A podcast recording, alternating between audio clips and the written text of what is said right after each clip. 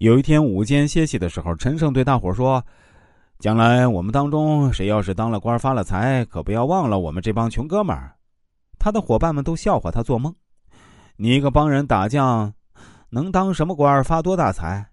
陈胜听了不屑的说：“哼，小小燕雀哪里知道鸿鹄高远的志向？”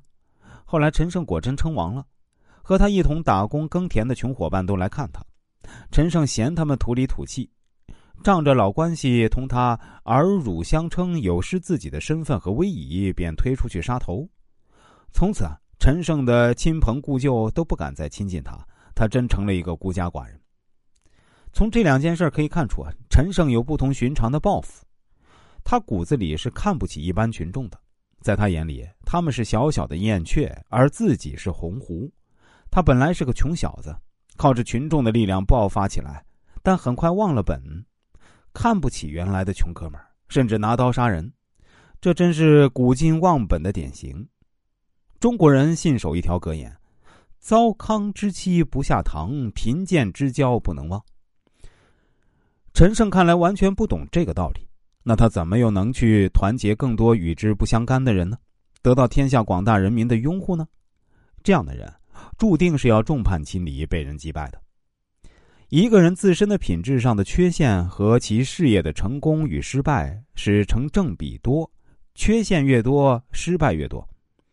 人贵有自知之明，也贵有知人之明，既善于认识人这个主体，也善于认识世界这个客体。物我相关，天人合一，这是最高的真理。《三国演义》中写赤壁之战，周瑜缺乏自知之明，不能正确对待自己，嫉妒伤身。诸葛亮既有知人之明，又有自知之明，还精通曹操、周瑜都不曾掌握的天时地利，实现了联吴抗曹的战略，创造了草船借箭、设坛求风的奇迹。所以，曹操虽强盛而大败，周瑜虽年少而身亡，真正的胜利者只有诸葛亮。这就告诉我们，一个人想要立于不败之地，取得事业的成功，切不可仗一时之势逞一己之能。